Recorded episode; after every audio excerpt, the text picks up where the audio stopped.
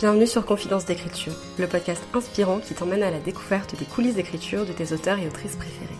Je suis Morgane Luc, autrice de l'imaginaire passionnée d'écriture depuis mon enfance, et dans ce podcast, on explore ensemble ce qui m'a toujours fait vibrer, les routines des écrivains et écrivaines, leurs plus grands rêves, mais aussi leurs peurs et leurs doutes, leur vision de l'écriture, et bien plus encore. Retrouve-moi chaque semaine autour d'une tasse de thé pour recueillir les confidences de nos invités. Bonne écoute Hello et bienvenue sur un nouvel épisode du podcast. J'espère que vous allez bien et j'espère que vos projets créatifs se portent bien. Aujourd'hui, on est avec une nouvelle invitée puisqu'on est avec Alex. Avant qu'on commence un peu à s'embarquer dans cette discussion passionnante, ce que je vous propose, ce que je vous impose, c'est peut-être un peu vénère, c'est d'aller chercher un verre d'eau, de remplir votre bouteille. Quoi que vous puissiez faire pour rester hydraté, c'est hyper important. Nous, on est prête à commencer je le dis tout le temps, on est bien hydraté, on est d'accord avec ça. on est d'accord. Et euh, bah, du coup, euh, Alex, merci beaucoup d'être avec nous. Comment ça va? Bah, Merci à toi déjà de prendre le temps de me recevoir. Ça va très bien, comme un jeudi. Pendant que j'y pense, je le disais en off, mais je vais le redire ici au cas où. Il y a énormément de vent chez moi en ce moment et moi je l'entends à l'oreille, je suis pas sûre que ça s'entende au micro, mais si jamais je peux pas l'enlever au montage et que vous entendez des bruits chelous, c'est moi. Enfin, c'est moi. Oui et non, mais Alex, est-ce que tu peux commencer par te présenter, s'il te plaît?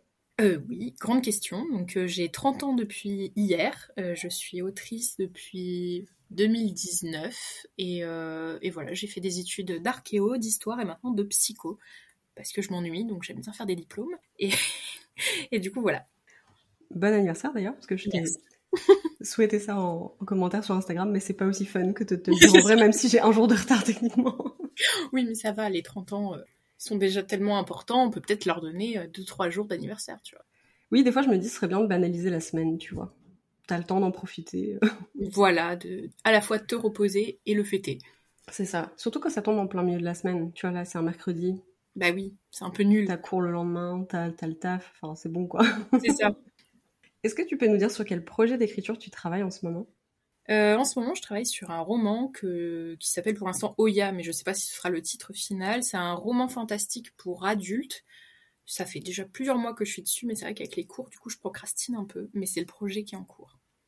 Est-ce que c'est ton premier roman de fantasy? Euh, ouais, j'ai toujours fait du drame contemporain, du, du, réaliste, du récit de voyage, des choses comme ça, donc très concrètes. Donc là, ouais, c'est la première fois que je m'amuse à créer un univers. C'est pour ça que je fais du fantastique et pas du fantasy. On y ah, va étape par étape, tu vois. T'as raison en vrai. Est-ce qu'on peut faire un petit jeu ensemble pour briser un peu la glace? Allez, zou. Je vais te demander si t'es plutôt ceci ou cela et tu me réponds un peu du tac au tac ce que tu préfères. Ok, ça marche. Est-ce que tu dirais que t'es plutôt architecte ou jardinière? Je ne sais même pas à quoi ça correspond. Euh, jardinière. Ok.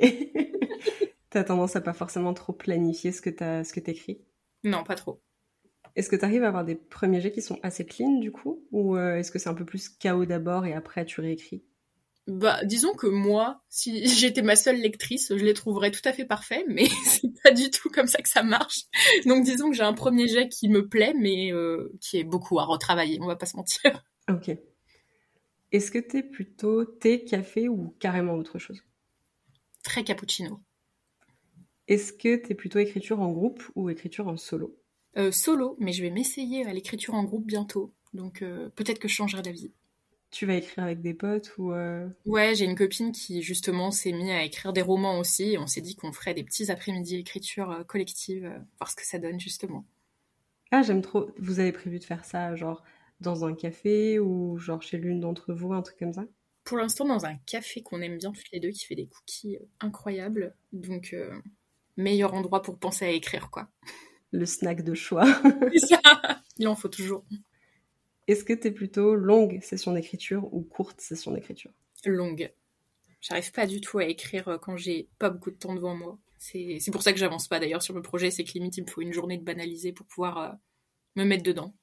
Ah, t'as un coup d'entrée qui est assez fort euh, pour te mettre dans une tâche? Ouais, c'est ça. Il faut vraiment que j'ai rien de planifié dans ma journée, sinon ça me bloque complètement dans, ma tête, disons que ça, coince, quoi.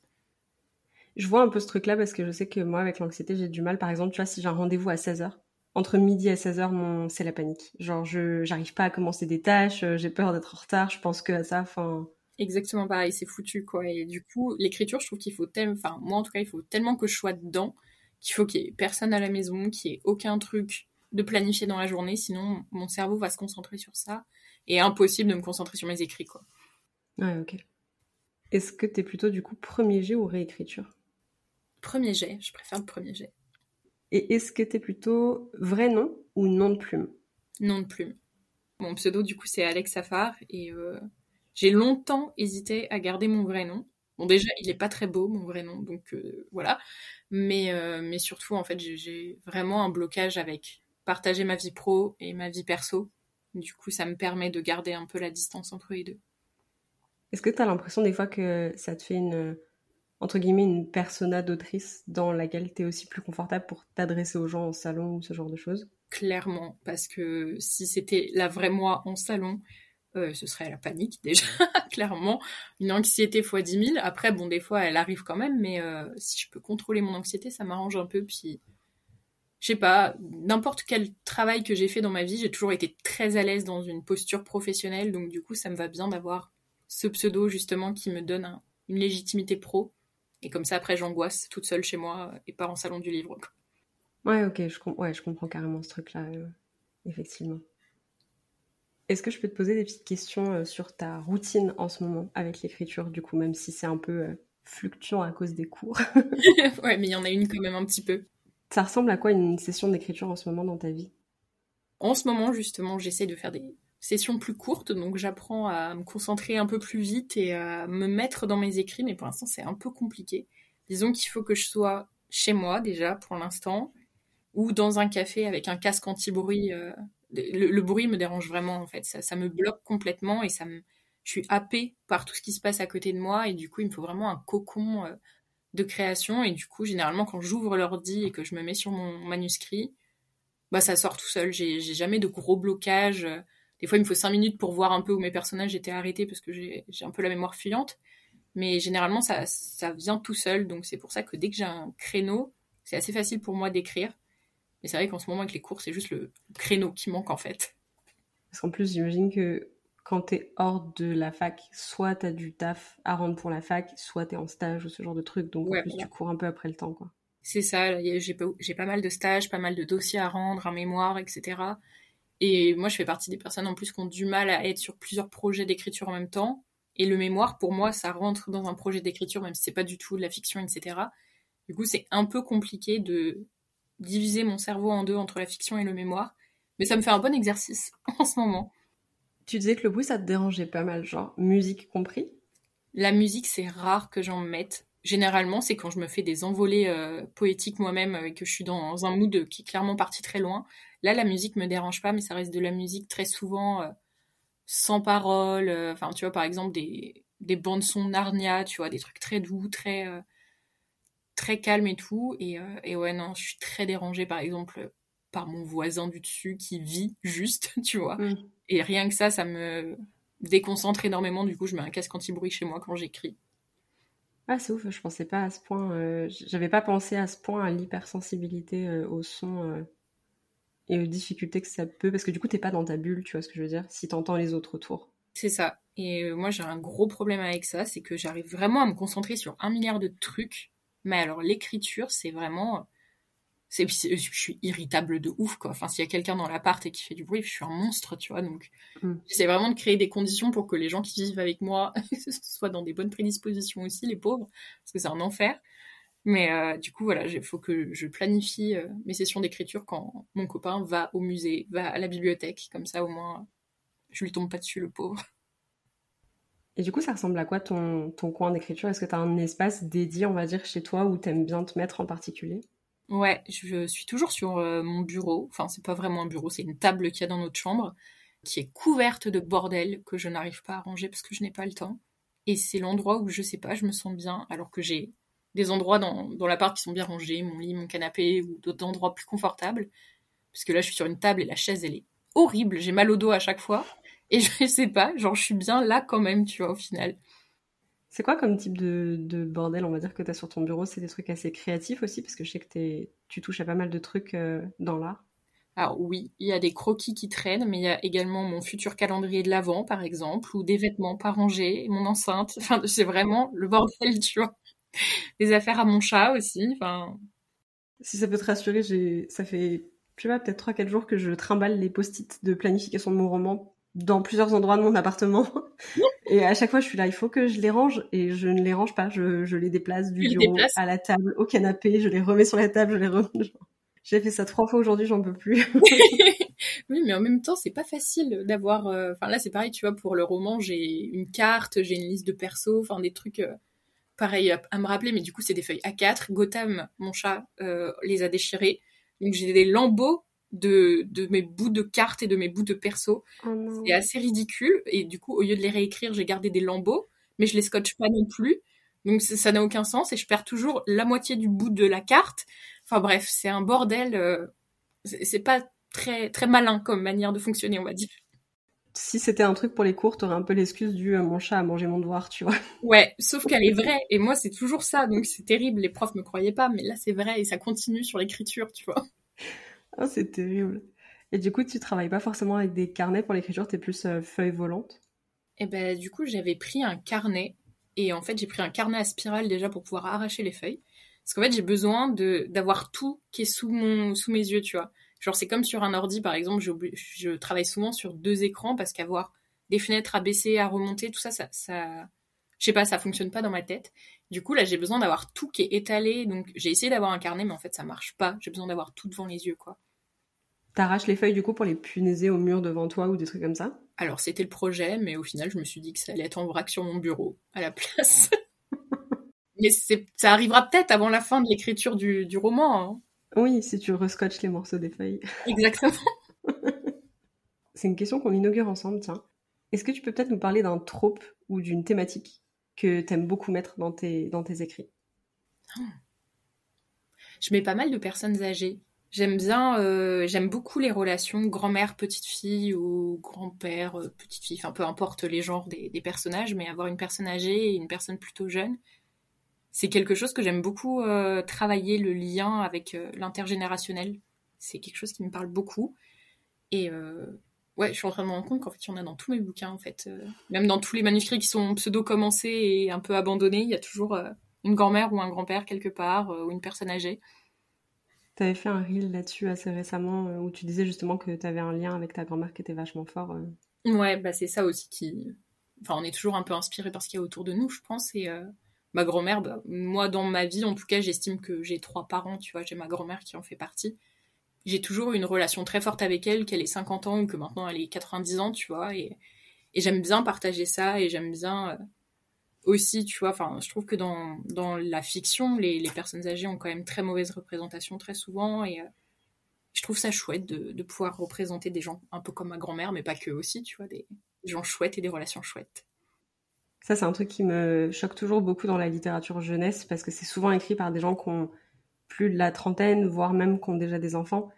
Et les parents sont toujours mais insupportables. Et je me dis, mais vous vous rendez compte que vous êtes en train vraiment de vous donner une image de merde? Enfin, genre, excusez-moi, mais genre en tant qu'adulte, on a aussi le droit d'écouter ses enfants et de les encourager à faire des choses, de les mettre en garde et en même temps de pas être des, tortionnaires complets. Enfin, j'ai du mal avec ça. Non, mais c'est vrai que tu as raison, dans la littérature jeunesse, c'est un, calvaire. Très souvent, les parents, les grands-parents, c'est. je sais pas, les représentations, elles sont soit très clichés, soit pas très positives. Et, euh, c'est un peu dommage quand même, parce que bon, euh, y a des gens gentils quand même. C'est clair. d'écrire un peu. Je sais pas, j'en parlais avec une euh, copine autrice, c'est. En fait, c'est ça fait du bien aussi d'écrire des choses positives, tu vois, avec des fins positives, des relations positives. Ça veut pas dire qu'il se passe rien dans ton récit, mais juste tout le monde n'est pas obligé d'être conflictuel pour qu'il y ait euh, une avancée, tu vois, dans ton scénario, etc. Et, y avoir des liens qui fonctionnent et même si les personnes sont très différentes, mais qui communiquent, etc. Et de mettre ça un peu en avant, je trouve ça, je trouve ça chouette. La communication, c'est l'amour de ma vie dans l'écriture, vraiment. Donc je comprends de ouf. Laissez vos personnages communiquer. C'est ça. d'avoir des quiproquos tout le temps. Et je sais que moi, ça c'est un truc, j'ai du mal, je suis, enfin, je, fuis fort, fort, fort le conflit dans la vraie vie, c'est un truc que j'arrive pas du tout à gérer émotionnellement. du coup, j'ai tendance, quand j'écris mes premiers jets, à faire en sorte que quand il y a un conflit qui arrive, les personnages essaient de le désamorcer d'eux-mêmes assez vite. Bon, Bah des fois trop vite, et je suis obligée de ralentir un peu le rythme parce que je suis là, oula, dans cette situation, en vrai, c'est impossible que ce perso ait autant de recul pour dire ça tout de suite.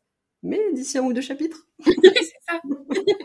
pas obligé de se disputer sur 30 chapitres de manière horrible, tu vois. Enfin, Ah, ça fait mal au cœur en plus à lire. Et des fois, c'est ce dont on a besoin, parce qu'on a envie de souffrir un petit peu, tu vois. Et des fois, genre, on n'a pas les. Comment On n'a pas la capacité pour une charge émotionnelle aussi négative. Mm. Et il faut des trucs un peu plus doux pour contrebalancer. Et ça fait du bien quand les personnages communiquent et toi, t'es là, ah oui, merci. tellement, puis en même temps, enfin, tu vois, euh, je sais pas, quand j'étais ado, moi je pense que j'aurais aimé aussi, tu vois, lire des textes euh, où la communication était facilitée, etc. Parce que bah, tu l'apprends aussi par, euh, bah, par tes proches, mais tu peux aussi apprendre par la fiction. Et, euh, et moi je pense que j'aurais aimé lire plus de textes, tu vois, où la communication, c'était pas, c'était pas quelque chose de négatif, tu vois, genre c'est cool justement de communiquer, quoi. T'écris plutôt des textes adultes de manière générale, je crois. Ouais, j'aimerais bien me diversifier un peu, mais pour l'instant, je je sais pas faire. Les thématiques que j'ai envie d'aborder, elles sont elles peuvent être transposées à de la littérature jeunesse ou young adulte, mais moi, pour l'instant, je sais pas faire. Déjà parce que j'en lis pas. Jusqu'à il y a, sans déconner, 4-5 ans, j'avais dû lire trois romans dans ma vie. Euh, je lis beaucoup d'essais, de choses comme ça, et du coup, je pense que ça a influencé aussi mon, mon écriture. C'est qu'en fait, je sais même pas à quoi ça ressemble un bouquin de young adulte presque. Euh, bon, maintenant, j'en ai lu un petit peu, tu vois, mais je me sens pas, moi, de. Enfin, j'ai l'impression que je saurais pas faire, en fait. C'est vrai que à partir du moment où c'est pas les livres vers lesquels tu vas te diriger spontanément pour ton plaisir à toi, je peux comprendre que ce soit pas euh, le plus facile pour toi à imaginer et à écrire quoi. C'est ça. Mais j'aimerais bien en soi parce que enfin, je trouve ça hyper intéressant d'écrire pour des publics différents et tout. Enfin, il y a tellement de choses à faire la littérature. Mais il mais faudrait ouais, que moi je sois plus à l'aise avec le genre euh, avant de m'y essayer. quoi. Une question un peu fun que j'aime bien, qui pique un peu des fois. Est-ce que en ce moment t'as l'impression que tu remarques un tic d'écriture, genre euh, un mot ou une expression qui revient tout le temps? Euh, ouais, je suis euh, très vulgaire dans mes écrits. C'est un vrai problème. C'est, enfin, c'est, ça, ça vient de ma communication personnelle. hein. Je suis quelqu'un qui ponctue énormément mes phrases par des gros mots. Et sauf qu'en fait, bah, des fois, j'écris, j'écris. Et en fait, quand je relis, mais il y a 50 fois putain euh, dans le dialogue. Et c'est, pas lisible, en fait. C'est pas lisible, c'est pas agréable. Et c'est pas forcément ce que j'ai envie de, de mettre en avant. Mais c'est juste, c'est tellement une habitude de communication que ça, ça dégueule sur mes dialogues. Du coup, je dois pas mal les réécrire quand même, euh, même si j'aime bien, moi, qu'il un peu de vulgarité dans mes dialogues, on va pas se mentir. Mais un peu moins, ce serait pas mal. Après, tu peux être euh, créatif, du coup, tu vois, dans tes insultes. Enfin, il y a pas très longtemps, j'ai vu passer un post euh, justement avec des gros mots et tout ça euh, qu'on emploie très peu, enfin, qui viennent du sud, du coup, qui sont plus employés dans le sud, mais que forcément, dans d'autres parties de la France, on connaît pas trop. Ah, yes. Oh, mais il y a une, il y a une diversité de, d'insultes et de gros mots et de trucs un peu comme ça. J'étais là, waouh, c'est incroyable. J'ai envie d'être vulgaire en sudiste. C'est trop bien. J'avoue.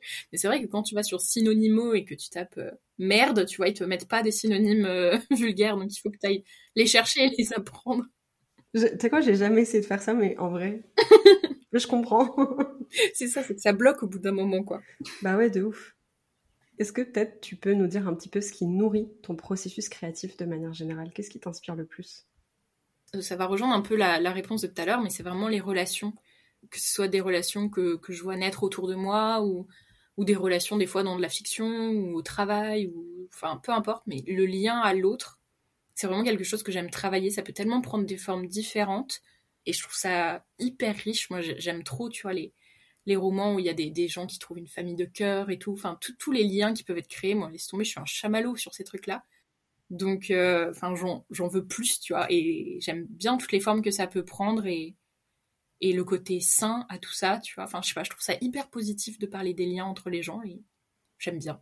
Ça t'arrive des fois de voir euh, des personnes échanger dans la rue et de te demander ce qu'elles représentent l'une pour l'autre ou genre comment ça se passe leur vie, euh, d'imaginer un peu des trucs ou pas? Ouais, ça m'arrivait beaucoup dans le métro quand, quand j'habitais encore à Aubervilliers.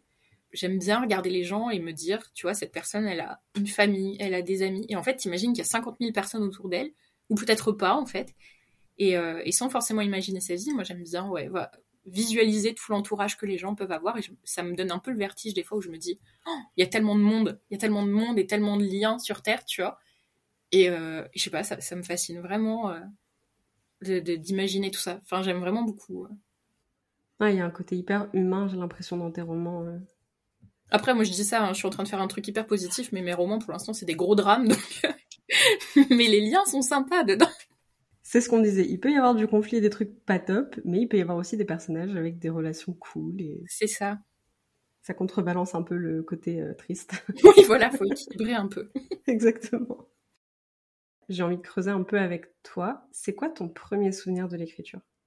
Euh, je, je sais pas si euh, j'en suis très fière et si on peut appeler ça de l'écriture, mais j'ai toujours voulu être écrivaine. Même dans mon carnet d'idoles des meilleurs amis, c'était écrit, tu vois. Sauf qu'en fait, j'étais persuadée que j'avais rien à raconter, qu'il y avait que les gens, tu vois, qui faisaient des grandes études, etc., qui pouvaient raconter des belles choses et tout. Sauf que je voulais absolument offrir un roman à ma maman parce qu'elle adore lire. Et du coup, je me suis retrouvée avec un ordinateur. Je me rappelle, c'était un vieil ordi Windows 96 où genre littéralement si on sauvegardait un paint, on n'avait plus de mémoire sur l'ordi. Du coup, j'écrivais en petit, on est parce que je croyais que ça allait peser moins lourd sur mon fichier. Et j'écrivais en tout petit, et en fait, j'avais recopié tout un roman d'Agatha Christie où j'avais juste changé les prénoms pour que ce soit des potes à mes parents et pour faire kiffer ma mère. Je sais plus le titre, c'est Ils étaient 10, je crois. Et du coup, voilà, je l'avais entièrement recopié. Je m'étais fait chier. C'était trop dur parce qu'en plus, elle l'avait en poche, donc elle l'avait déjà lu. Enfin, c'était nul. Et au final, je lui ai jamais offert et je crois que je lui ai jamais dit non plus d'ailleurs. Mais il y a quelque part dans un reste d'ordinateur euh, le, le roman d'Agatha Christie avec euh, Bruno et Xavier euh, dedans. Ce qui me fait beaucoup rire, c'est que genre l'intention est adorable en vrai. Et d'un autre côté, quand tu le remets en perspective, t'as littéralement écrit genre une histoire de massacre avec des potes de tes parents, Non mais voilà, enfin de a ta mère. il y a rien qui va. je sais pas si elle aurait kiffé le lire au final, tu vois. Disons que voilà, je savais qu'elle aimait Agatha Christie, donc mon imagination allait pas plus loin à ce moment-là. T'avais quel âge, tu penses? Oh, J'étais petite, j'étais... euh, Enfin, petite, on s'entend. Je sais pas, je devais être en- soit en CM2, soit en 6ème, euh, à peu près. Ouais, une dizaine d'années quoi. C'est ça, je pense. Est-ce que tu comptes ça comme la première histoire que t'es finie ou Bah, en vrai, euh, bah, franchement, je dirais que oui, parce qu'après, j'ai traversé un néant au niveau de l'écriture. Enfin, j'écrivais beaucoup euh, des trucs pour moi, en fait, des, journaux intimes, des pensées, euh, mes récits de voyage aussi. J'ai griffonné beaucoup de carnets et tout. Mais en récit fiction, on va dire, j'ai commencé après en 2018 à vraiment le faire. Donc oui, mon premier texte, c'était un plagiat à 10 ans, du coup. Pas ouf. Non, je suis team euh, plagiat X-Men pas assumé, donc euh, je juge pas. Ouais, mais X-Men, c'est cool aussi. Oui, c'est un peu le problème, c'est que bon, après voilà, moi j'étais à l'époque j'étais très école de magie tout ça, donc X-Men c'était toute ma vie. Enfin, je voulais trop vivre là-bas. Clairement. Et après j'ai découvert le, le, le, le contexte socio-économique des États-Unis et j'ai changé d'avis, mais ça, ça fait moins rêver. à la base, voilà. C'est quoi le, pour le coup, le premier texte que t'as vraiment eu envie d'écrire Bah, je pense que c'est vraiment les carnets de voyage. Euh, j'ai pas mal voyagé avec mes parents. Et, euh, et comme je t'ai dit, j'ai une mémoire qui est très fuyante. Et, euh, et du coup, je voulais vraiment ne pas oublier ce que je vivais avec eux. Toujours le lien à l'autre, hein, c'est obsessionnel. Et, du coup, j'ai commencé en euh, 2011. On, est allé en Égypte avec mes parents. C'était, ils m'ont offert ce voyage pour mes 18 ans. Et c'était un peu le voyage important où il y avait mes parents, ma petite sœur et ma grand-mère. Enfin, il y avait toute ma famille. Et du coup, c'était un peu notre premier grand voyage. J'avais emmené un petit carnet en me disant, de toute façon, je vais peut-être pas écrire grand-chose en 15 jours, tu vois. Et en fait, j'avais dû rajouter des feuilles dedans tellement j'avais... euh, J'écrivais tous les soirs. Ma sœur, elle en pouvait plus parce que j'éteignais pas la lumière dans la chambre et je la faisais chier à écrire mes trucs. Et elle, elle était plus jeune que moi, elle voyait pas trop l'intérêt de mon bazar. Mais, euh, mais du coup, j'ai commencé là et j'ai arrêté les carnets de voyage en 2019. Donc j'en ai fait tous les ans pendant 8 ans. Waouh. Donc euh, j'ai pas mal de carnets quand même euh, chez moi. Ça m'a bien accompagné pendant un bon moment quand même ça. Même si c'est pas facile en vrai d'écrire en voyage parce que t'as envie de dormir le soir après euh, trois heures de randonnée. Ouais. Il y a un côté très introspectif euh, au fait d'écrire des carnets de voyage. Et des fois, quand t'es claqué, c'est pas un exercice facile à faire en fait. T'en as plein les pattes. T'as pas du tout envie de te replonger dans ta randonnée comme tu dis. C'est ça. Et en même temps, j'étais, je suis hyper, euh, enfin, je suis hyper stricte sur certains trucs quand ça me concerne, tu vois. Et du coup, je m'étais dit, il faut que j'écrive tous les soirs. Du coup, c'était impensable pour moi, tu vois, de louper un soir. C'est comme si je mentais à mon carnet de voyage, tu vois, ouais. si je le faisais pas. Et, euh, et c'est pour ça d'ailleurs que j'ai arrêté d'en écrire parce que ça, ça me tapait un peu sur la tête à la fin et j'y prenais plus trop de plaisir au final. mais ouais, ça m'a tenu hyper longtemps, quoi. Et du coup, à chaque fois que je partais avec des gens, je leur imposais ça, les pauvres. Ouais, parce que t'as pas mal bougé aussi. Enfin, donc ton pseudo sur Insta, c'est autrice nomade. Tu sors dans pas longtemps. Il est sorti déjà ou pas? J'ai un un problème de date. Il est sorti déjà. Ouais, Voyageuse, c'est sorti euh, le 6 octobre. ah oui, ok. Ah oui, j'ai un mois de retard, effectivement. T'inquiète. Mais ouais, il est sorti euh, il y a un, bon mois maintenant. Donc, euh, donc voilà, c'est un condensé de tout ce bazar que j'ai pu écrire pendant 9 ans. Ouais, donc ça s'étale vraiment sur la période entière. T'as un peu replongé dans tous tes textes pour sélectionner ce que tu voulais dans ce projet. Bah c'est ça en fait, je voulais en faire quelque chose et j'avais pas forcément envie de faire, tu vois, un carnet de voyage par pays parce qu'au final le, but c'était pas euh, de montrer forcément ce que j'avais visité ou des choses comme ça. J'avais vraiment envie de questionner l'intérêt du voyage euh, parce que je trouve ça hyper intéressant, pourquoi on voyage, euh, etc. Et partager quelques expériences aussi, tu vois. Et du coup, je me suis replongée dans tout ça. J'ai dû repenser aussi à des voyages que j'avais fait plus petites, enfin, et à toute mon évolution d'un voyage hyper Enfin, j'étais hyper euh, consumériste du tourisme, très capitaliste, etc.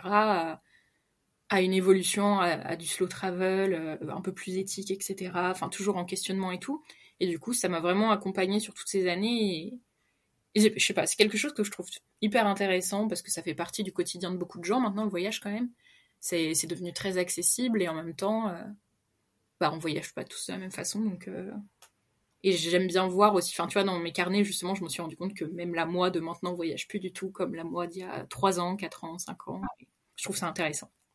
Qu'est-ce qu'on peut trouver dans ce, dans ce livre? Est-ce que du coup il y a des parties de, de ce que tu as écrit il y a quelques années, que tu as repris et tout ça? Est-ce qu'il y a aussi une, comment, une continuité de narrative? Comment tu as, comment as travaillé ce projet-là en fait? Ça m'intrigue. La non-fiction, ça m'intrigue de ouf. Déjà, c'était un enfer de trouver dans quel sens euh, faire tout ça. Et disons qu'en fait, vraiment, le fil rouge, c'est le voyage et pourquoi et comment tu voyages, tu vois. Et avec ça, au final, j'ai décidé de rester chronologique, par contre. Et vraiment, j'aborde différentes thématiques, comme par exemple voyager en tant que femme seule, voyager en couple, voyager en couple qui est en train de rompre, tu vois, voyager en famille, voyager avec des potes, voyager avec des gens avec qui ça se passe, passe pas forcément bien, tu vois. Et, euh, puis aussi toutes, euh, toutes les merdes, tu vois, qu'on t'apprend et que j'ai reproduit avant de, me renseigner aussi sur euh, certains sujets, tu vois. Donc, donc toute la question de pourquoi un voyage et aussi moi, tu vois, mon évolution aussi, parce que je trouve ça important, tu vois, de... On dit que le voyage forme la jeunesse, tu vois, j'en sais rien, tu vois, parce que, je sais pas, c'est des grandes phrases, mais, mais en même temps, moi, je sais que bah, j'étais pas assez formée, on va dire, avant de voyager, ce qui fait que j'ai fait pas mal de, de trucs un peu nuls, tu vois, comme prendre des gens en photo sans leur demander, tu vois, enfin des trucs qu'on t'apprend pas forcément euh, à déconstruire quand t'es plus jeune. Et euh, je parle de tout ça aussi, tu vois, je parle de tout ça, de comment se déconstruire et que ça se termine vraiment, ça se termine jamais en fait la déconstruction, tu vois, et du coup euh, c'est une thématique qui m'intéresse énormément et surtout autour du voyage parce que tu peux très vite tomber dans des clichés, faire coloniaux, etc., capitalistes, enfin tout ce que tu veux, et du coup c'est tellement important de toujours être dans la réflexion, je pense, si tu veux voyager pour éviter de faire de la merde, en fait, voyager de manière éthique, tout simplement. Et du coup, voilà, et entre tout ça, du coup, tu as forcément euh, des, des, des, expériences personnelles. Euh, y a des fois, je me suis perdue dans la forêt amazonienne parce que notre guide nous a perdus et qu'on a cru qu'on allait mourir parce que ça fait trop peur la nuit là-bas et que moi, je suis une flippette. Et euh, du coup, il y a des trucs un peu rigolos comme ça, et puis il y a des... Il y a un peu plus de poésie aussi sur certains endroits que enfin des, endroits. Moi, j'aime beaucoup la forêt, j'aime beaucoup la nuit, des choses comme ça, donc euh, des parties beaucoup plus descriptives. Euh, et, voilà, du coup, ça en fait un texte un peu complet qui part un peu des fois dans des sens un peu différents et qui questionne des choses et qui apporte pas forcément les réponses parce que j'ai pas la science infuse. Mais voilà. J'aime bien le processus de réflexion qu'il y a pour de la non-fiction où il y a le côté d'être euh, aussi, tu vois, enfin là c'est une, partie de, de souvenirs aussi pour toi et de déduction et tout, donc il y a un peu une partie de c'est ta vie et tu veux pas euh, altérer certaines choses que tu aurais pu penser ou écrire à une époque, tu vois. Et en même temps, il faut travailler le texte d'une certaine façon pour qu'il soit lisible par d'autres personnes et pas juste un recueil pour toi, tu vois. C'est ça. Comment est-ce que tu as décidé d'envoyer ce projet pour l'édition? Parce que du coup, c'est un roman qui a été édité par une maison d'édition, on est d'accord? Ouais, c'est ça, ça a été édité par Unayok Édition. Et euh, et en fait, au début, c'est un texte que j'ai auto-édité vraiment à 50 exemplaires que je voulais juste vendre à mes proches, justement, enfin, tu vois, parce que c'était cool et que, et que c'était des expériences partagées. Et en fait, euh, je sais pas, il y a un an, je me suis dit, euh, bah, Alec, j'envoie ça. Sauf qu'en fait, je l'ai envoyé, je l'ai pas réécrit, je l'ai pas réouvert. Et en fait, bah, pareil, en trois ans, en fait, ce texte, il me correspondait plus du tout, en fait. J'avais encore bien changé sur plein de choses. Et en fait, donc, je l'ai envoyé à plein de maisons d'édition, euh, spécialisées dans le voyage. Et en fait, j'ai remis le nez dans le Word et je me suis dit, mais c'est pas possible, ça va pas du tout. Du coup, j'ai tout réécrit en 15 jours. Je me suis euh, un peu chauffée je sais pas, j'étais énervée contre ce texte parce qu'il m'allait pas. Du coup, j'ai été obsessionnelle dessus pendant 15 jours. Et il y a la maison d'édition qui m'a dit, on est intéressé par votre texte. Et je me suis dit, bah merde, ils ont pas le bon. Du coup, parce que j'ai pas été foutue de lire mon Word avant de leur envoyer. Et du coup, je leur ai dit d'accord, mais en fait, j'ai tout réécrit. Ils m'ont dit, ah. Je fais, bah oui, je comprends bien. Je leur ai envoyé et ils m'ont dit euh, bah non finalement on, veut bien cette version aussi donc j'étais très contente. Mais on a quand même euh, on a eu un gros travail éditorial à faire dessus parce que forcément vu comme tu dis c'est pas mal de souvenirs, pas mal de surinterprétations des fois de, mon vécu, pas mal de plein de choses. Bah quand t'es externe à toutes mes expériences forcément bah, des fois il y a des passages où on ne comprenait rien en fait tout simplement donc on a pas mal retravaillé tout ça pour que ce soit justement beaucoup plus euh, fluide et que le fil conducteur soit plus présent et que ce soit beaucoup plus lisible justement pour euh, des personnes qui n'étaient pas là pendant nos voyages. Donc euh, là, j'aime beaucoup la version qu'on a, qu'on a réussi à sortir. Elle est bien, elle est, elle est bien pour euh, un public externe justement et pas comme mon auto-édition que je voulais juste donner à ma maman et, et, à, ma, et à, ma sœur. Quoi. Tu dirais que c'est la, la, version combien qui existe en ce moment et qui est publiée? Ça doit bien être la cinquième version. Non, mais j'aime bien cette question parce qu'il y a toujours l'aspect de c'est jamais un premier jet qui est, qui est publié, tu vois. Donc, euh, mm. je trouve c'est déculpabilisant euh, pour euh, toutes les personnes qui pensent à tort qu'il faut être parfait dès le début, tu vois. Genre, Bah non, puis en plus, là, j'ai vraiment fait le contre-exemple où j'ai pas envoyé la bonne version à une maison d'édition, tu vois. Enfin, déjà, il y a rien qui va. Mm. Mais, mais les maisons d'édition, elles ont conscience aussi, en fait, que des textes se réécrivent et surtout dans les carnets de voyage. il y a tellement de questions politique et tout autour de toutes ces questions-là, ça, évolue forcément et ça se trouve dans deux ans, j'aurais envie de le réécrire encore, tu vois. Est-ce que je peux te demander, c'était quoi ta réaction quand la maison est revenue vers toi en te disant qu'elle était intéressée par le texte? Parce que je sais que pour tes autres romans, tu as pas mal reçu de, de retours de personnes qui veulent pas les publier ou qui veulent pas s'engager sur tes engagements à toi. Enfin, mm. comment, comment tu t'es sentie au moment où tu as eu le oui pour ce texte-là? Bah, J'étais fière, tu vois, parce que euh, parce que je me suis dit, tu sais, je l'ai retravaillé en 15 jours. Tu sais, quand t'es dans ta bulle, t'as toujours l'impression que c'est bien, et en fait, quand t'en sors, ça l'est pas forcément, des fois. Donc, euh, puis c'est tellement subjectif. C'est tellement compliqué, le monde du livre, je trouve, euh, que du coup, bah, déjà, en fait, quand j'ai reçu le premier mail, j'étais hyper méfiante. Je me suis dit, merde, j'ai oublié à qui j'ai envoyé ma maison d'édition. Ça se trouve, c'était maison d'édition un compte d'auteur. Enfin, j'ai, en fait, je, je voulais pas prendre le oui, j'y croyais pas, tu vois. Et du coup, quand j'ai envoyé ma deuxième version, j'étais persuadée qu'ils allaient dire bon bah vous nous faites chier avec toutes vos modifications, enfin on a autre chose à faire, ce qui serait légitime également, tu vois. Et quand ils m'ont dit oui, j'étais dans ma voiture et je suis restée buggée dans ma voiture pendant une demi-heure. Je m'en suis rendu compte après parce que j'avais froid. Mais j'ai buggé dans ma voiture. Je me rappelle, j'ai envoyé un message à mon copain en disant ils ont dit oui. Et après, j'ai pas regardé mon téléphone. Donc lui, s'inquiétait. Moi, j'étais juste dans ma voiture en train de, mais vraiment de dissocier. Et après, j'ai été très contente. Mais en, décalé. Ouais, le temps de process. Euh. C'est ça.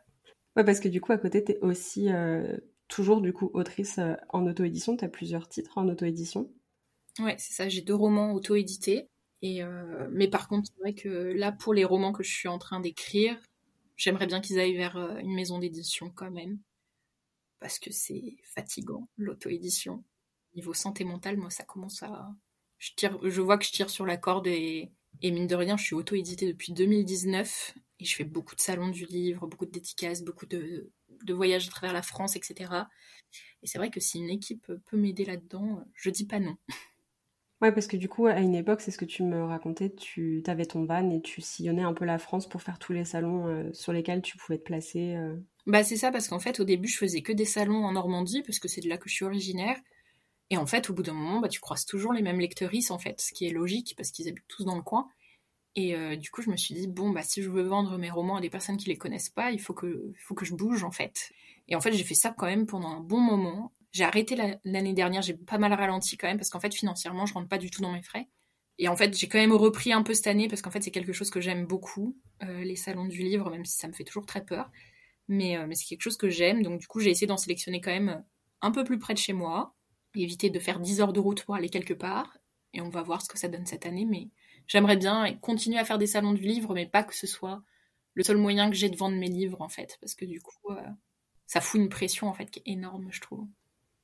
Bah ouais, tu m'étonnes parce que tu as déjà la pression, comme tu dis, d'essayer de rentrer dans tes frais en sachant qu'il faudrait que tu vendes un nombre incalculable d'exemplaires pour que ce soit le cas. C'est ça. Et en même temps, le stress de te dire, bah, si je les vends pas là, je j'ai pas 15 000 plateformes, j'ai pas 15 000 opportunités, en fait, de pouvoir euh, les vendre ailleurs. Euh. Bah, c'est ça, parce que mine de rien, tu vois, il y a les réseaux sociaux, mais les réseaux sociaux, bah, mon livre est là depuis 2019, tous ceux qui le voulaient, ils l'ont déjà acheté, en fait, tu vois. Et du coup, bah, les salons du livre, c'est quand même une bonne opportunité pour rencontrer des nouveaux lecteuristes. Mais moi, déjà, j'ai de l'anxiété sociale, donc déjà, les salons du livre, bah, un coup sur deux, je suis à ça de vouloir l'annuler parce que ça va pas la journée c'est long à tenir aussi, tu vois, au niveau de la concentration, au niveau de tout ça. Et je suis pas la meilleure, euh, je suis pas la meilleure là-dessus. Enfin, je sais que je suis pas bonne en salon du livre parce que je déconnecte beaucoup, parce que je vais pas vers les gens, parce que j'ai pas un naturel où j'ai un visage très souriant en plus, donc euh, je suis pas hyper avenante, tu vois. Donc je sais que je fais de la route, que je suis en perte et qu'en plus je vais pas être sympathique avec les, enfin je vais pas avoir un, les gens vont pas avoir envie de venir vers moi en plus, donc du coup c'est euh, beaucoup de plein de points d'anxiété et en plus tu te dis faut que tu vendes ton histoire, ce qui est déjà très compliqué euh, tout court quoi. Est-ce qu'avec les années, tu as, réussi à avoir quelques, quelques façons de faire et quelques conseils peut-être que tu pourrais partager euh, pour gérer un peu l'angoisse des salons du livre justement ou est-ce que c'est encore assez difficile euh, en fonction de bah, forcément de, de, ton anxiété sociale et de ta santé mentale quoi parce que ça ça se contrôle pas pour le coup? Bah c'est ça. En ce moment je suis quand même dans un quotidien où je suis très fatiguée donc du coup c'est assez difficile au niveau santé mentale ce qui m'aide, c'est d'être accompagnée. Souvent, euh, ça m'aide quand même. Avant, j'y allais beaucoup toute seule. Maintenant, j'essaie toujours d'y aller avec au moins une personne. Mais par contre, en fait, ça m'aide pas du tout sur les ventes parce que justement, comme je, fais de l'anxiété, je vais avoir tendance à fuir le problème. Donc, en fait, du coup, je passe ma journée à papoter avec la personne qui est à côté de moi et pas du tout à être disponible pour les personnes qui sont là. Et il y a aussi un truc, c'est que comme mon pseudo c'est Alex et que souvent j'y vais avec mon copain, les trois quarts des gens sont persuadés que l'auteur est mon copain. Donc en fait, au final, Maintenant, il m'accompagne, mais il va se balader dans la ville qu'on connaît, qu'on connaît pas, pour faire du tourisme en attendant. Mais du coup, il m'accompagne sur la route, il est là le midi, etc. Donc, essayer de trouver un entre-deux. Euh, enfin, moi, je trouve qu'être accompagné de quelqu'un en qui tu as confiance, c'est tout de suite un peu rassurant quand même. En tout cas, moi, ça me fait un peu baisser la pression. J'ai vu passer ça effectivement sur Instagram. T'en parlais assez récemment euh, du fait que ton nom est non genré. Donc, forcément, ça amène. Euh, de l'incompréhension, j'imagine, de certaines personnes qui ne veulent pas entendre. c'est ça, par défaut, en fait, quand euh, un prénom est non genré, souvent il est imaginé comme masculin, et du coup, bah. Enfin, j'ai eu des trucs assez lunaires hein, quand même, et assez fréquemment de gens qui disaient Ah, mais vous venez avec les livres de votre père, et j'étais genre non, sinon mon père il viendrait en dédicace si c'était son livre en fait, tu vois. Je le signerais pas à sa place. non mais c'est ça, il va pas envoyer sa fille en dédicace, ça n'a aucun sens. Enfin, la logique je l'ai pas, tu vois. Et c'est vrai que c'est quand même un sujet sur lequel je perds un peu patience. J'avoue quand même, je partage pas mal sur les réseaux dessus parce que c'est c'est pas genre juste une fois l'année quelqu'un me fait la remarque. Tu vois, en salon du livre, c'est genre une dizaine de fois par jour à chaque fois que euh, quelqu'un me demande si c'est pas mon père, si c'est pas mon mari, si c'est pas mon copain. Si mon copain est là, bah de toute façon on me dit pas bonjour, on dit bonjour à lui, tu vois. Enfin, c'est quand même des trucs qui sont assez durs, enfin assez violents à vivre quand même. Dans la non-fiction particulièrement, j'ai l'impression qu'on ne s'imagine pas forcément qu'il puisse y avoir euh, des femmes qui publient de la non-fiction, alors qu'en vrai, bah si, complètement. Bah c'est ça. Par exemple, dans les carnets de voyage, j'ai pas mal de, personnes, tu vois. Enfin, quand j'avais auto-édité euh, ce, texte il y a deux, ans, trois ans, j'avais pas mal de gens en salon du livre, tu vois, qui étaient donc persuadés déjà que ça pouvait pas être moi qui avais fait ces voyages-là. Donc déjà, j'étais genre, ok, pourquoi? Et en plus de ça, à partir du moment où ils avaient assimilé que c'était bien moi qui étais allée en voyage, etc., il y avait tout un truc un peu bizarre, tu vois, une vibes où, euh, où il me disait, mais vous savez, c'est dangereux de voyager en tant que femme, euh, et puis dans tel pays, tel pays, enfin des trucs hyper racistes, hyper tout ce que tu veux. Et, et puis en plus, j'étais genre, mais du coup, gaffe, je te dis que j'ai voyagé dans presque une cinquantaine de pays et t'essayes de me décourager. Enfin, c'est quoi ton but, tu vois C'est quoi la démarche, tu vois, derrière ça? Et ça, ça m'est arrivé, mais sans déconner, euh, enfin, pareil, 5-6 fois par salon euh, quand j'avais ce bouquin, tu vois. Donc c'est euh, c'est pas juste un petit phénomène à l'occasion, quelqu'un me fait une remarque et c'est moi qui le prends mal, tu vois, c'est quand même assez récurrent. Et là, comme je retourne en salon avec voyageuse, tu vois, j'ai mon anxiété qui me dit putain, j'ai pas envie de me taper ces discours-là encore une fois. Alors que ça se trouve, ça arrivera pas du tout et tant mieux, tu vois. disons que j'ai toujours un peu cette appréhension, en tout cas sur ces questions-là, voilà, de, gens qui sont pas toujours très bienveillants. Est-ce que je peux te demander pourquoi tu avais choisi l'auto-édition à la base pour tes, pour tes romans, pour tes ouvrages? Euh, bah, pour la même raison que j'ai plagié Agatha Christie à 10 ans, c'est que je pensais que j'étais pas capable en fait, tu vois, que c'était pas assez bien, que que ça intéresserait pas des gens. Et du coup au début je me suis dit bah je vais le faire euh, bah, pour mes proches parce que ça les fait kiffer, tu vois, de lire, lire mes textes et tout. Et en fait au final bah sur les réseaux ça avait pas mal pris en 2019, en salon du livre aussi au final. Et euh, et au final je me suis dit que j'aimais bien ça parce que j'avais quand même il y a quelques années j'ai travaillé en maison d'édition presque un an euh, et, du coup, je me sentais à l'aise aussi, tu vois, avec l'idée de euh, contacter des imprimeurs, faire ma mise en page, contacter une correctrice, enfin, tout, le circuit du livre, en tout cas, m'inquiétait pas. Mais en fait, disons que c'est assez facile de vendre une centaine de livres. Par contre, après, en fait, quand tu commences à t'éloigner vraiment de ton entourage et de ta communauté sur les réseaux, c'est quand même très compliqué quand t'as pas de diffuseur. Et du coup, ça, c'est pas quelque chose que je mesurais quand je me suis lancée dans l'auto-édition. Mais en tout cas, c'est, ouais, c'était quand même une bonne porte où je me disais, bon, bah, je suis libre de faire ce que je veux de publier des textes qui peut-être rentrent pas forcément toujours dans les cases des maisons d'édition et tout, et de me faire kiffer à faire un objet qui me ressemble et qui me fait, qui me fait plaisir. C'était vraiment l'idée d'être 100% libre aussi, tu vois, sur euh, l'objet qui me faisait euh, un peu rêver. Ouais, parce que du coup, tu as pu t'exprimer aussi euh, créativement, parce que c'est toi qui as fait les couvertures en plus. C'est ça. Donc, donc moi, je me suis vraiment éclatée, tu vois. Enfin, tu, te dis, enfin, ces objets-là, en tout cas, moi, je me dis, c'est 100% moi, à part la correction, tu vois, et l'impression. Et, et du coup, même s'ils sont pas parfaits du tout, tu vois, enfin, bah, j'en reste, ça, ça reste quelque chose dont je suis assez fière quand même, tu vois. Ouais, tu m'étonnes. C'est quoi ta partie préférée du travail d'auto-édition? Là, je crois que c'est quand, tu vois, quand la maquette, elle est toute belle, justement, toute belle, toute propre, là, et que tu l'envoies à l'imprimeur, et que quand tu reçois ton épreuve, ça ressemble à ce que tu avais demandé. Et que tu te dis, c'est bon, j'ai pas loupé un centimètre quelque part pour que tout soit décalé, que tout est bon. Je sais pas, ouais, j'aime bien envoyer à l'imprimeur, t'as l'impression que j'ai l'impression que c'est là que le livre est terminé, tu vois. Ouais, c'est l'aboutissement de tout le travail que tu as fait. Euh, et puis après, tu peux avoir ton livre dans les mains, ce qui est quand même une sensation euh, hyper particulière. Enfin... Clairement. Première fois, tu te dis, bon, bah maintenant, qu'est-ce que j'en fais? C'est vrai. Et en même temps, tu as ce regard un peu critique où quand il y a des modifs à faire sur ta maquette ou sur ton texte, parce que tu te. Enfin, forcément, quand tu reçois ton épreuve, bah, tu la lis pour la valider, tu vois. Hmm. Et du coup, tu lis des trucs et t'es là, et ça, je vais changer. Cette phrase elle rend moins bien sur papier que ce que je pensais. Clairement. À la fois, t'es voilà, es très libre de ce que tu fais, mais en même temps, c'est hyper. Euh, faut beaucoup d'humilité, je trouve, pour faire de l'auto-édition aussi. Tu vois, faut beaucoup se remettre en question. Il y a, beaucoup. Enfin, faut pas avoir peur de la critique non plus, parce qu'en fait, quand t'es édité en maison d'édition, bah en fait, si s'il y a une coquille dans la quatrième de couverture, entre guillemets, tu vas accuser ton éditeur, tu vois.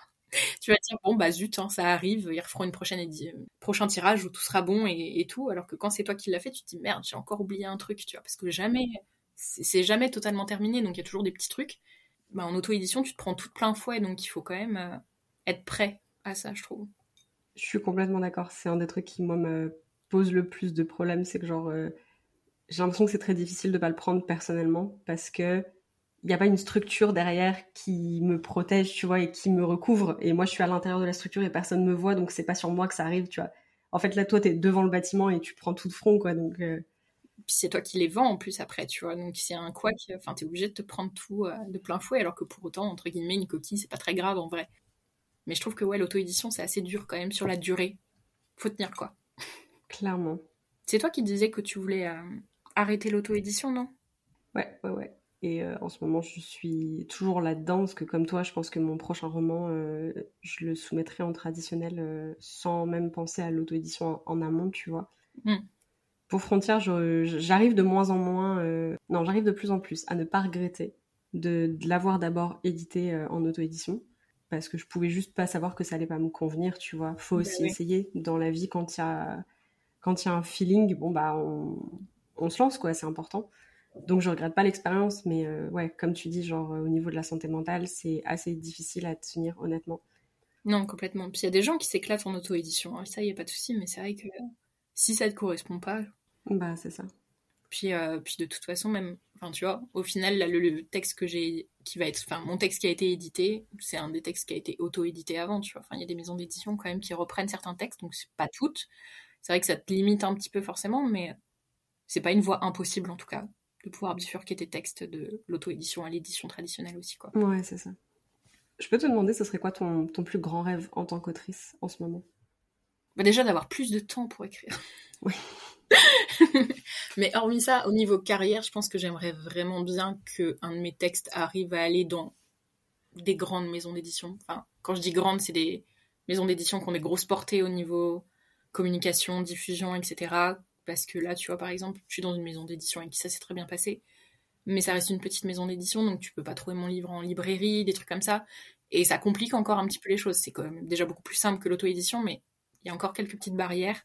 Et je pense que ça me ferait kiffer, en fait, de pouvoir être disponible dans des points de vente pour que des lectrices qui ne me connaissent pas me découvrent, en fait. Et pas que ce soit juste parce qu'ils m'ont rencontré en salon et que j'ai rigolé à leurs blagues et que j'ai été sympa, ni parce que euh, on aime bien me suivre sur les réseaux sociaux, tu vois. Genre juste que ce soit mon texte et rien d'autre qui attire et pas mon image, tu vois, publique. Parce qu'il y a ça aussi dans la communication, je trouve, tu vois, on est obligé de se mettre beaucoup en avant aussi sur les réseaux et des choses comme ça. Et du coup, bah, en fait, y a des fois, il y a des gens, ils t'aiment bien, mais ils ont pas forcément envie de lire tes textes, ou alors euh, ils t'aiment bien, du coup, ils pensent qu'ils vont aimer tes textes, alors qu'en fait, ça leur correspond pas. Enfin, il y a plein de, de biais possibles. Et je sais pas, je me dis que si j'étais dans une librairie, tu vois, enfin, un de mes livres était en librairie, bah, ce serait vraiment une personne lambda qui verrait ma quatrième de couverture et qui se dirait, bon, son texte m'intéresse et que ce soit vraiment juste le texte qui passe en premier. Je trouve que c'est vraiment une très haute source d'anxiété de savoir que quelqu'un qui t'apprécie, que t'aimes peut-être potentiellement aussi bien sur les réseaux, va lire ton texte, tu vois, juste mm. qui t'aime bien. Enfin, je sais pas, je trouve que ça fait vraiment peur. Des fois, il y a un peu l'idée aussi que à travers les réseaux sociaux, on présente qu'une facette de nous et les gens complètent mm. en fonction de leur prisme à eux et s'imaginent du coup la personne qu'on est. Un peu tout ce rapport de relation parasociale en fait, où tu connais jamais vraiment les gens, mais tu as, cette impression d'être proche d'eux des fois. Il y a potentiellement des attentes qui sont créées par rapport à ça et en fait, t'as pas le contrôle là-dessus. Donc c'est un peu stressant, euh, bah ouais, effectivement, que les gens te découvrent alors qu'ils ont déjà une idée et des attentes par rapport à ce que tu as fait, quoi. Puis en fait, c'est pas parce que tu parles de quelque chose sur les réseaux que c'est quelque chose que tu abordes dans tes textes, par exemple, tu vois. Enfin, il y a plein de. tellement de thématiques différentes et. Euh, et, moi, sur les réseaux, j'ai pas envie de juste parler de mes textes, donc forcément, je parle d'autres choses, mais je sais que j'ai déjà reçu, tu vois, des DM complètement à l'opposé de personnes qui me disaient Ah, je pensais pas du tout que ça parlait de ça, je t'imaginais pas parler comme ça de ce sujet-là, et limite qui étaient déçus, tu vois, et qui sont désabonnés. Ça arrive, c'est pas grave. Mm. Et des gens qui, par contre, euh, ont été hyper surpris par mes textes parce qu'ils s'attendaient pas du tout à ça, et limite qui qui m'ont sorti des phrases, tu vois, presque. Je pensais pas que t'écrivais bien, tu vois, et du coup, t'es genre. Tu sais, c'est toujours un peu bizarre, sais, ce genre de retour, tu vois, où tu sais pas pourquoi en faire. Et pour le coup, comme tu dis, c'est quand même lié vachement à l'image que tu as sur les réseaux, mais que tu contrôles pas vraiment. Enfin, c'est vraiment la partie que tu contrôles pas, et du coup, c'est hyper angoissant. ouais, bah, particulièrement euh, pour les gens qui font de l'anxiété sociale, euh, c'est quand même pas. Non, c'est pas ouf. non, c'est pas top. Est-ce que je peux te demander si tu considères plus l'écriture comme un travail ou comme un hobby? Moi, je le vois comme un travail. Depuis, euh, ouais, depuis 2019, c'est le métier par lequel je me présente. Alors que j'ai eu plein de métiers euh, autres en même temps, mais je les voyais plus comme des jobs alimentaires, tu vois. Même là, ma reprise d'études en psycho, je le vois beaucoup comme un. Alors, c'est un job alimentaire plus plus, hein, quand même, un job alimentaire qui va me plaire, mais je le vois comme quelque chose qui va payer mon loyer de manière fixe et qui va me rassurer au niveau financier pour que je puisse faire de l'écriture en fait, tu vois, et que ce soit le truc qui finance ma carrière. Après, tu vois, je, dis que c'est mon métier, mais en même temps, euh, il y a des textes que j'écris que je garde pour moi, et ça me va très bien comme ça aussi en fait. C'est juste que quand je dis métier, c'est que c'est l'activité peut-être qui me prend le plus de temps en fait. C'est plutôt ça, c'est ce qui occupe le plus ma vie. Toi, tu le vois comment? Je le vois comme un, je le vois comme un métier, euh, mais j'ai pas envie que ce soit ce qui me fasse vivre. Pour le coup, je suis un peu comme toi là-dessus, genre. Euh, je pourrais pas mettre la, pression financière de vivre sur mon écriture parce que ça me détruirait complètement. Bah moi en fait j'ai très envie de rester libre sur le si j'écris pas pendant trois ans j'écris pas pendant trois ans. Enfin ou alors j'écris mais je publie pas. Enfin si tu commences à rentrer là-dedans enfin il y a des gens à qui ça correspond mais moi je trouve que ça impacterait forcément mon écriture. Je pense que ça lisserait aussi mon écriture dans un certain sens. Dans, dans le sens où tu as envie de plaire au plus grand nombre tu vois quand ça devient ton gagne-pain aussi et je pense que j'ai pas envie de rentrer là-dedans, quoi. Là, c'est un truc que j'ai un peu vécu ces derniers mois, je dirais, parce que je me suis un peu pas mis la pression et en même temps un peu quand même de d'envoyer, enfin d'écrire mon prochain roman, mon deuxième, pour l'envoyer en édition traditionnelle. Et ça m'a un peu plus fuck up la tête que ce que j'aurais voulu, très honnêtement. Et, euh, en fait, euh, je me suis rendu compte que Frontière, il est sorti. Enfin, c'est un livre qui déjà vivait dans ma tête depuis quelques années avant que je l'écrive. À partir du moment où je l'ai écrit, il est sorti très vite parce qu'il était, il est arrivé à un moment dans ma vie où j'avais besoin que ça sorte. Et le deuxième, c'est pas exactement la même chose. Et en fait, je pense que c'est un roman qui va pas du tout s'écrire et se publier en deux ans. En fait, je pense que j'en suis pas capable. Euh, genre là, ça fait ça fait quelques mois que je réfléchis à ça et en fait voilà, il, il naît d'autres choses. Il naît aussi dans un contexte dans ma vie qui est différent et donc en fait, j'ai je je veux pas l'écrire vite et le entre guillemets, c'est pas le massacrer, mais le, le qui soit vide de toute substance parce que j'ai pas pris le temps de vraiment le comprendre et l'écrire. Mm. J'ai pas envie de regarder dans trois ans et de me dire euh, j'aurais pas dû l'écrire aussi vite parce qu'il ressemble pas à ce que je veux, tu vois. Genre, ça me ferait de la peine. Mm. Non, puis il y a des projets, je pense, qui nous tiennent plus à cœur que d'autres aussi, tu vois. Enfin, il y en a, ils ont besoin. Enfin, tu vois, Oya, pour le coup, c'est un peu le même truc, tu vois. Je voulais vraiment le proposer en, en maison d'édition, etc., et l'écrire vite, parce que il, vient naturellement, tu vois, quand j'écris et tout. Et en fait, au final, il a besoin de pause, il a besoin de, il a besoin de plein de choses, tu vois, au final, et, et ben en fait, enfin là, ça fait quelques mois maintenant que tu vois, je me suis dit, bah ça se trouve, je l'enverrai dans trois ans, et c'est comme ça, et c'est tout, et c'est pas grave, tu vois. Mais c'est dur en fait, parce que quand tu vois à côté de ça des autoristes, tu vois, qui publient tous les ans, plusieurs fois par an et tout, tu te dis, bon bah ton texte, faut que tu l'écrives en un an, tu vois, c'est à peu près le, le circuit standard, entre guillemets. Ouais. Mais, euh, mais au final, il y a des textes qui prennent plus de temps, et, et c'est tout. C'est ça. Mais du coup, c'est vrai que bah, quand tu as l'aspect euh, pression financière, tu Mm. vois, ben compliqué de te dire bah non celui-là il va mettre trois ans à sortir c'est difficilement envisageable tu vois quand tu, tu veux en vivre donc euh, Et puis les gens, ils t'oublient aussi, tu vois, quand ça fait trois ans que t'as pas publié, on oublie que t'es autoriste. euh, donc c'est logique que t'aies envie aussi de publier régulièrement pour euh, maintenir ça aussi. Mais, mais voilà, des fois ça se, ça se fait pas comme ça. non c'est clair et puis je sais pas toi mais moi j'ai une capacité vraiment euh, inexistante c'est le terme à me projeter dans le futur Ah ouais? Genre, par exemple, je peux pas imaginer dans 10 ans, enfin, je me dis là, tu vois, le, le truc d'écrire vite et, et de commencer à construire ma carrière alors que j'ai 28 ans. Je me dis 28 ans pour plein de gens sur les réseaux sociaux, ça fait un peu vieux. Mm. Dans l'immensité de la vie, 28 ans, c'est quand même assez jeune. Enfin. Et du coup, j'ai un peu l'aspect de dire, je, j'ai l'impression que si j'écris vite maintenant et que j'essaie d'écrire plein de projets maintenant, dans 10 ans, je suis incapable d'estimer si j'aurais encore envie d'écrire, si je serais encore en train d'écrire, pour qui, comment ça aura évolué. Enfin, Mhm. j'ai pas l'impression d'être euh, quelqu'un comme Stephen King qui est capable d'écrire un roman par an sur 40 ans. J'ai pas l'impression d'être capable de ça et je, j'ai, j'en ai pas vraiment envie non plus, tu vois. Ouais, il y a ça aussi. C'est pas qu'une question de capacité, c'est aussi qu'est-ce que t'as envie dans ta vie, tu vois. Et tout le monde n'a pas envie d'avoir une sortie de livre tous les ans. J'aurais l'impression d'être un peu en burn-out constant, quoi. Clairement. oh mon dieu, terrible. Ah non, entre les stress et tout. Il faut la capacité émotionnelle. C'est ça. Et tu disais que t'as pas, enfin, t'écris aussi des fois pour toi des textes qui n'ont pas forcément vocation à être euh, partagés ou, ou lus par d'autres personnes. Est-ce que tu arrives quand même du coup à maintenir un peu cet équilibre où euh, l'écriture c'est une partie de ton métier, c'est un travail, mais c'est aussi quelque chose qui créativement va te faire du bien et que tu vas pouvoir faire un peu comme un hobby toi pour te décharger Ouais, clairement, il y a, y a les deux qui existent en même temps, en fait. C'était surtout, en fait, à la base, dans mes activités créatives, c'était surtout avec les illustrations au début. Je me disais à chaque fois que je dessine, il faut que je le partage parce que parce que c'est comme ça que les gens font, tu vois. Et en fait, c'est d'abord par l'illustration que je me suis rendu compte qu'il y avait des dessins que je voulais garder pour moi parce que pas qu'ils étaient moches ou autres, tu vois. Moi, je les trouve esthétiquement beaux, ils me parlent, tu vois, mais ils sont pas, ils sont personnels en fait, tout simplement. Et j'ai mis plus de temps, par contre, tu vois, à, le faire au niveau euh, écriture. Il y a beaucoup de trucs où je me disais, faudrait que je les mette sur Wattpad, euh, faudrait que j'ouvre un, un compte Insta de, pour toutes mes idées un peu déprimantes, tu vois, pour que les gens se sentent moins seuls. Et en fait, au final, c'est pas que ça n'intéresserait personne. Il y a- tout le monde, enfin, tous les trucs peuvent intéresser du monde, tu vois. Mais en fait, juste, c'est à moi. C'est un bout de moi. C'est des fois des trucs que tu écris avec de l'émotion qui sont pas forcément le reflet de la réalité. Des fois, il y a des trucs déformés. Des fois, il y a des nouvelles euh, complètement loufoques et qui seraient hyper cool aussi dans le milieu de l'édition, tu vois. Mais, euh, mais en fait, qui t'appartiennent juste. C'est un moment de ta vie et, euh, et même, tu vois, genre, il y a des textes, j'ai pas envie de les réécrire. J'ai pas envie de passer par des corrections édito à gogo, parce qu'en fait, le texte me va comme ça, il a été craché un jour, quelque part, dans des circonstances quelconques, et en fait, je préférerais presque, s'il était édité, l'éditer sans le regarder, presque, tu vois. Alors, le cracher, débrouillez-vous, et moi, je le regarde plus. Parce qu'il y a des textes, moi, j'ai pas envie de les relire et de retravailler dessus, quoi, c'est trop dur, et, même ça m'apporte rien, en fait, tu vois. Alors que ça pourrait peut-être intéresser des gens, mais c'est ouais, c'est la partie, alors, je sais pas si c'est loisir, mais en tout cas bien-être. Et, euh, et, ça, bah, tu peux pas, enfin, j'ai pas envie, en tout cas, de le partager. Est-ce que un peu dans la même euh, dans la même direction, tu aurais un, conseil de self-care à partager aux autoristes? Bah, c'est pas grave si t'écris pas.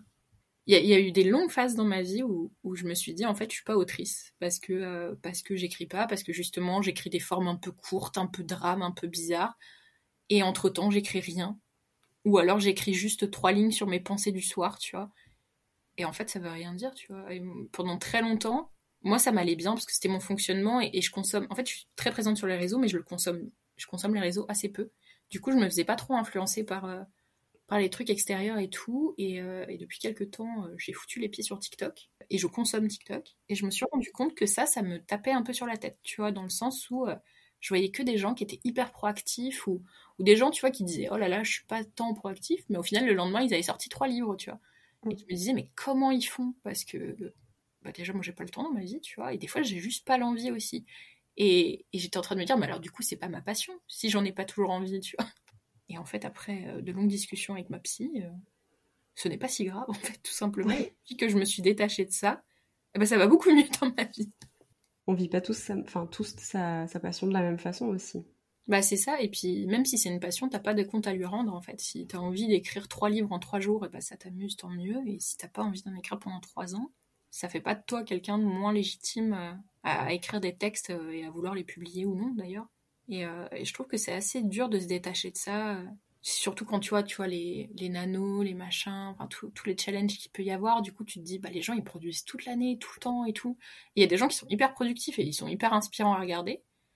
Et en fait au final ça, ça me foutait vraiment la pression, je me suis rendu compte. Et maintenant là depuis cet été ça va beaucoup mieux. Je suis très contente pour les autres quand ils arrivent à écrire et ça me rend moins névrosée. Euh, Si je te donne 30 secondes pour promouvoir ton actualité du moment, 30 bah, secondes, c'est très court. Euh, bah, du coup, je suis autrice hybride avec trois livres actuellement, donc deux drames contemporains en auto-édition et un essai de voyage qui est chez Unayok Édition. En ce moment, j'écris un roman fantastique pour adultes, mais aussi une romance fantastique. Je partage beaucoup sur tous les réseaux au niveau santé mentale, militantisme, voyage en van, monde du livre, plein plein de choses euh, sur TikTok, YouTube, Insta et tout. Et sinon, bah, si vous avez la foi de voir mon sourire à l'envers, on peut se rencontrer à travers la France euh, je partage très régulièrement mon calendrier au niveau mensuel, euh, si vous voulez qu'on se rencontre.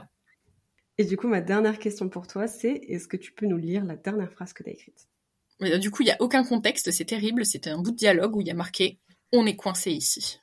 Tintin. Ok.